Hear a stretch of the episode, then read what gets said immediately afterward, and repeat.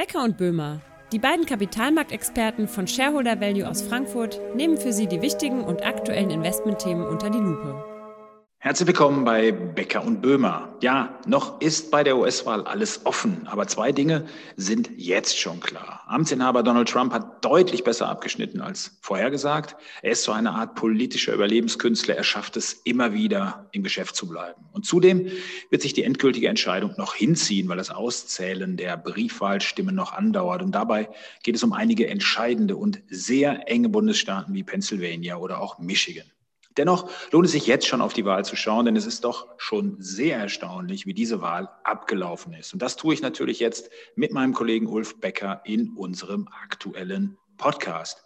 Ja, Ulf, äh, bring uns erstmal auf den Stand der Dinge. Wo stehen wir denn jetzt? Ja, also das Erste, und das ist, glaube ich, das ist ähm, die, die, äh, die erste Message, äh, wie du auch schon gesagt hast, der blaue Tsunami oder sogar eine blaue Welle bleiben ähm, aller Wahrscheinlichkeit nach aus. Mit dem blauen Tsunami war ja gemeint, dass äh, die Demokraten im Senat 55 plus Stimmen gewinnen. Das ist, äh, das ist auszuschließen. Äh, eine Blue Wave ist noch nicht ganz auszuschließen, aber wahrscheinlich sieht es so aus, dass der Senat im Status quo behalten bleibt. Also ähm, äh, werden wir uns auch künftig mit Pelosi und Mitch McConnell auseinandersetzen. Also da wird sich voraussichtlich nichts ändern. Ähm, das Rennen um das Präsidentenamt ist, wie du auch gesagt hast, ist, das ist äh, spannender, auch wenn Trump äh, gesagt hat, er geht davon aus, dass er ähm, gewonnen hat. Heute Morgen war ja das, war ja das Statement. Ähm, das ähm, sieht meiner Ansicht nach nicht so aus, denn genau das ähm, Thema Briefwahl, ähm, da wissen wir, ähm, dass hauptsächlich Demokraten die Briefwahl genutzt haben zum großen Teil. Und da sieht man jetzt im Status quo auch schon, dass einige knappe ähm, Staaten, die heute Morgen ähm, noch ganz deutlich für Trump aussahen, jetzt inzwischen ähm, demokratisch geprägt sind, wie Michigan und ähm, Wisconsin. Und das ist wichtig. Ähm, also insofern ähm, das ist, glaube ich, ganz, ganz spannend. Interessant finde ich immer, dass, und das ist einfach so, ähm, man bringt es immer auf den Punkt äh, mit am besten, wer, was entscheidet, eine Wahl, ist the economy stupid. Das ist eigentlich immer wieder das Phänomen. Und äh, darauf aufbauend, Heiko, was hat dich am meisten überrascht äh, bis dato an der Wahl? Ja, auf jeden Fall erstmal, dass Trump deutlich stärker als gedacht ist. Also ich meine, wenn man sich die wieder die Wahlumfragen im Vorfeld anschaut und alles weitere, dann sah eigentlich alles danach aus, als würde es einen beiden Durchmarsch geben, den es so nicht geben wird, auch wenn er noch gewinnen kann. Das muss man ja sehen. Ähm, das hat mich auf jeden Fall überrascht. Und ich habe auch so ein paar Ideen schon, woran es gelegen haben könnte, beziehungsweise was wir eigentlich aus dieser Wahl äh, herausziehen können. Und das eine, was du schon sagst, ist, ja, Corona als Thema war gar nicht so wichtig. Es war die Wirtschaft. Wir hatten Umfragen, dass 35 Prozent der Amerikaner gesagt haben, die Wirtschaft ist für uns das wichtigste Thema. Und Corona kam dann nur mit 17 Prozent ziemlich weit hinten. Das heißt also, er hat wirklich das für sich genutzt und vielen Menschen geht es jetzt besser als vor vier Jahren und das ist eben positiv zu werten für Trump und das hat ihm sicherlich auch Zustimmung gebracht. Und viele Wähler haben gegenüber Trump eine selektive Wahrnehmung, auch das muss man feststellen. Sie picken sich halt die Themen für sich heraus, die passen und über den großen Rest, also den, zum großen Teil die Persönlichkeit oder auch die Meinungsäußerungen von Trump, da sehen sie einfach hinweg. Und äh, das ist, glaube ich, ein entscheidender Faktor, den wir hier in Europa auch brauchen, um das zu verstehen. Aber wenn ich einen Punkt bei Trump finde, der mir gefällt, dann sage ich, dann wähle ich lieber den als den Demokraten. Und das hat vielleicht auch dazu beigetragen, dass er so viel Rückhalt bekommen hat. Was für mich auch schon klar ist, auf die nächsten vier Jahre geblickt, es wird nicht einfach egal, egal wer jetzt gewinnt. Denn äh, hm. Diese blaue Welle, die werden wir nicht haben, diesen Durchmarsch. Also haben wir ein knappes Ergebnis, entweder für Trump oder für Biden. Und das bedeutet immer, dass ein Präsident eben Politik für eine Hälfte der Bevölkerung macht und nicht für alle Amerikaner. Und das ist ja genau der Punkt, wenn wir jetzt hier weiter nach vorne schauen, Ulf. Es gibt ja verschiedene Szenarien was passiert, wenn welcher Präsident aktiv wird. Die hast du dir mal genauer angeschaut. Stell die doch mal kurz vor, bitte. Ja, wir, wir haben das mal ein bisschen, so viele Sachen haben wir jetzt mal für uns ausgeschlossen, aber ähm, ich, ich, denke immer noch, also Trump, wie du auch gesagt hast, hat noch eine Wahrscheinlichkeit, ähm, Präsident zu werden, äh, wobei wir die, die, die Chance von beiden jetzt schon inzwischen ein bisschen höher einstützen, eben aufgrund des Themas Briefwahl und der Ausgangssituation. Also ähm, mal so grob geschätzt äh, 30 Prozent Wahrscheinlichkeit Trump, 70 Prozent Biden. Bei der, bei der ähm, bei Trump ähm, würden wir weitermachen wie bisher wahrscheinlich ähm, allerdings auf, äh, denke ich mal, auf Steroiden, weil einfach keine Wiederwahl mehr notwendig ist. Also da würde noch mehr fokussiert, was bisher im, im, ähm, im, ähm, im Feuer stand. Und auch, wie seine Wähler eben gesehen haben, Fokus auf Wirtschaft, nicht auf Pandemiebekämpfung. Da würde er wahrscheinlich mehr auf das Thema Medikamente und Impfstoffe eben setzen. Also insofern, ähm, das ist das eine Szenario. Die 70 Prozent beiden, die haben wir noch mal ein bisschen unterteilt in die in zwei Pfade, die es möglicherweise gibt. Einmal mit Anerkennung der Republikaner und einmal ohne Anerkennung der Republikaner. Das heißt also eine Contested Election, wo wir ein bisschen ähm, detaillierter auch nochmal eingehen, weil das ist eigentlich das Risikoszenario. Ähm, bei beiden wird es eher so, so, so sein, dadurch, dass er einen Senat hat, der geteilt ist, kann er nicht alles umsetzen, so wie er will. Das ist, denke ich, vor allen Dingen, was das Thema Re-Regulierung und Steuererhöhungen angeht, gut, weil da hat er, was die Amerikaner auch immer lieben, Checks and Balances. Also das wird er so einfach nicht, nicht durchbekommen. Auf der anderen Seite wird natürlich auch das Fiskalpaket etwas geringer ausfallen als äh, in einer blauen, blauen Welle. Was insgesamt, glaube ich, positiv wäre, dass wir mehr wieder in Richtung Multilateralität gehen unter einem Präsidenten Biden. Ich denke, das ist auch für sagen wir, die Institutionen, die wir weltweit haben, haben gut. Ähm, das eher ungemütliche Szenario ist, ähm, und das hat sich ja heute Morgen eigentlich auch schon angedeutet, ähm, wo Trump gesagt hat, ich, bin, ich fühle mich als Wahlsieger, wir sind Wahlsieger und im Zweifel soll das auch der oberste Gerichtshof entscheiden. So schnell geht es jetzt mal nicht. Ähm, aber es gibt ein paar Mechanismen, die man hier äh, bemühen kann. So ist zum Beispiel vorgesehen, wenn ähm, der Unterschied zwischen zwei Kandidaten ähm, und gesetzt den Fall, das Gesamtergebnis ist relativ eng und davon können wir jetzt eigentlich ausgehen, liegt in einem Land bei weniger als ein Prozent der Stimmen Unterschied, kann der Unterlegene hergehen und sagen, ich darf, ähm, ich möchte das wieder aus, ähm, nochmal ausgezählt haben. Das kann natürlich für Unsicherheit sorgen.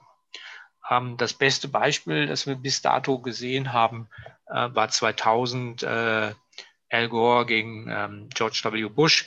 Ähm, und das ähm, war ein bisschen, ein bisschen volatiler, die Phase. Und das, denke ich, ist auch etwas, was uns passieren kann das Szenario, wir kriegen jetzt einen Bürgerkrieg, weil die alle so aufgeheizt sind, muss man zum Glück zumindest sagen, bis dato hat sich das nicht manifestiert und das ist, glaube ich, auch, ähm, das ist auch wichtig, dass man da ein bisschen, ein bisschen Ruhe bewahrt. Aber ich denke, dieses Szenario, dass Trump einfach ähm, ähm, ohne weiteres das Weiße Haus verlässt, das, ich glaube, das äh, wird er nicht machen. Da ist er von seiner Persönlichkeit nicht, nicht so. Also insofern ähm, ist, ist, ist das so die drei Szenarien, mit denen wir jetzt operieren, wo eigentlich für Aktienmärkte, wir kommen nachher noch mal ein bisschen auf äh, en Detail darauf, ähm, aber für Aktienmärkte eigentlich grosso modo nur das letzte Szenario, äh, eine Contested Election wirklich problematisch ist und das vielleicht auch nur, temp nur temporär. Aber Heiko, wie aus, aus europäischer Sicht, ähm, wie, wie konnte es dazu kommen? Was, wie, wie, wie gehen wir jetzt damit um? Ja, das ist ja wirklich für uns schwer verständlich, denn wenn man jetzt mal überlegt, so ein Trump, der würde in Deutschland, keine Ahnung, 15 Prozent, 18 Prozent, 20 Prozent der Stimmen kriegen, wenn es hochkommt. Und da ist es wieder so knapp nach vier Jahren. Das ist ja keine Protestwahl mehr, sondern jeder, der Trump gewählt hat, der hat es ja bewusst getan, weil er weiß, wen er da ins Amt wählt oder im Amt halten möchte. Und äh, das ist schon für uns hier in Europa wirklich kaum nachvollziehbar, denn man muss sich vorstellen, die, ungefähr die Hälfte der amerikanischen Wahlberechtigten, ja, die haben nichts gegen Rassismus, die haben nichts gegen Frauenfeindlichkeit, die haben nichts gegen übersteigerten Nationalismus und die haben vor allen Dingen nichts gegen Lügen eines Politikers, weil sie oft sagen, ja, lügen ja alle Politiker. Vielleicht ist aber ein Schlüssel hier wirklich diese selektive Wahrnehmung, die ich äh, vorhin schon einmal angewendet habe oder erklärt habe. Und wenn man mal schaut, die Latinos zum Beispiel wählen ihn ja auch massiv. Und ähm, da muss man ja ganz klar sehen, dass bei den Latinos ähm, gerade der Bundesstaat Florida ja extrem entscheidend war. Und viele sind auch schon seit Jahren da und fühlen sich vielleicht auch schon als Amerikaner. Und äh, ja, man kann vielleicht sagen, dass die dann auch gegen weitere Einwanderer sind, Angst um ihre Jobs haben und dann lieber den Trump wählen. Und solche einfachen Denkmuster, ja, für die steht der Trump und Trump steht eben auch für einfache Antworten auf alle Fragen, die es gibt. Und äh, Trump ist einfach ein Macher. Und dieses, dieses Machen, das kommt einfach an, weil er diese einfachen Antworten hat. Ja, und man kann wirklich sagen, wer abwägt und sich an Fakten orientiert, äh, der verliert oder kommt nur knapp ins Ziel. Wir wissen es ja jetzt noch nicht, aber diese, diese Einfachheit, die er hat und diese Ansprache, auch in diesen Wahlkampfreden, die man immer wieder von ihm sieht, das ist etwas, was wir hier schwer nachvollziehen können, was aber die amerikanische Seele eben trifft und jetzt auch wieder getroffen hat. Aber diese Wahl ist ja noch lange nicht vorbei, das können wir auf gar keinen Fall sagen.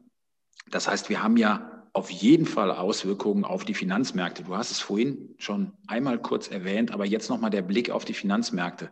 Was können wir denn in der nächsten Zeit erwarten, Ulf? Also ich glaube, am, am, am ehesten sieht man es in den, ähm, nicht sogar gar nicht in den Aktien, sondern in US Treasuries. Hier war ja die Erwar in Erwartung, äh, wir kriegen eine, eine blaue Welle ähm, und damit also mal, sehr hohes Staatsdefizit, ähm, sehr hohe Neuverstellung, sehr hohes Fiskalpaket, ähm, sind die Zinsen am, am längeren Ende recht stark gestiegen für von einem sehr niedrigen Niveau kommt. Wir waren bis zu äh, 90 Basispunkte in US Treasuries, im langfristigen Vergleich natürlich nicht, nicht hoch.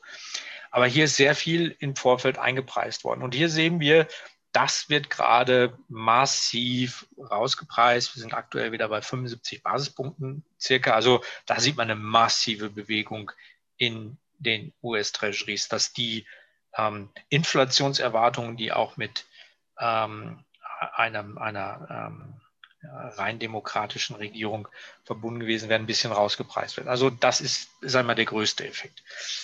Und dann sieht man natürlich in der Folge, dass natürlich auch die Aktien, die davon betroffen sind, nämlich vor allen Dingen, wie sagt man so schön, Long Duration Equities, also Long Duration Aktien, das ist insbesondere der Technologiebereich, ähm, dass der ähm, besonders stark performt, weil dort liegen typischerweise die Gewinne sehr weit in der Zukunft und müssen lange hinaus diskontiert werden. Und je, ne-, je geringer der Zinsfaktor dabei ist, desto besser ist das. Also da sieht man es am, am ehesten.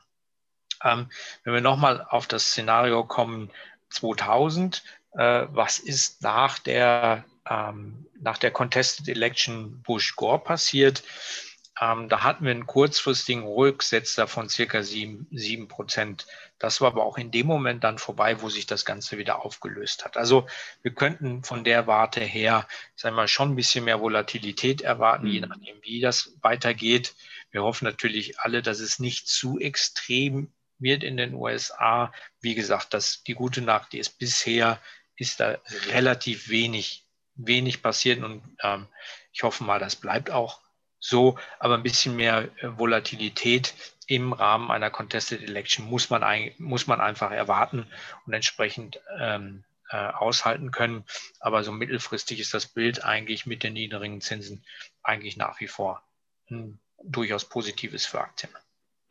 Das ist doch ein schönes Schlusswort zu dieser Wahl, wobei Schlusswort ist vielleicht der falsche Ausdruck, denn wir können auf keinen Fall einen Schlussstrich unter die US-Wahl ziehen. Das ist jetzt schon mal klar. Aber wir haben einen ersten Blick drauf geworfen. Wir werden auf jeden Fall das Thema weiter beobachten, denn die Auswirkungen auf die Finanzmärkte, die werden sicherlich noch länger zu spüren sein, insbesondere wenn es eben zu deutlichem Nachzählen kommt in einigen Bundesstaaten, was gut möglich ist. Also man kann zu diesem Zeitpunkt wenig ausschließen. Und äh, deswegen, wir werden das Thema weiter behandeln und auf jeden Fall in einem der nächsten Ausgaben nochmal auf die USA eingehen. Das soll es für heute gewesen sein bei Becker und Böhmer. Und jetzt kommt noch unser Disclaimer. Diese Publikation dient unter anderem als Werbemitteilung. Sie richtet sich ausschließlich an Personen mit Wohnsitz bzw. Sitz in Deutschland. Der Inhalt dieses Podcasts stellt keine Anlageberatung oder sonstige Empfehlung zum Kauf, Verkauf oder Halten von Finanzinstrumenten dar und ersetzen keine individuelle Anlageberatung. Die enthaltenen Informationen und Meinungen wurden mit großer Sorgfalt erstellt. Die tatsächlichen Entwicklungen können aber erheblich hiervon abweichen. Angaben zu historischen Wertentwicklungen sind kein Indikator für zukünftige Wertentwicklung. Weitergehende Informationen zu den von Shareholder Value Management AG betreuten Mandaten finden Sie unter www.shareholdervalue.de. Die in diesem Podcast enthaltenen Inhalte dürfen nicht ohne vorherige schriftliche Zustimmung der Shareholder Value Management AG vervielfältigt oder verwendet werden.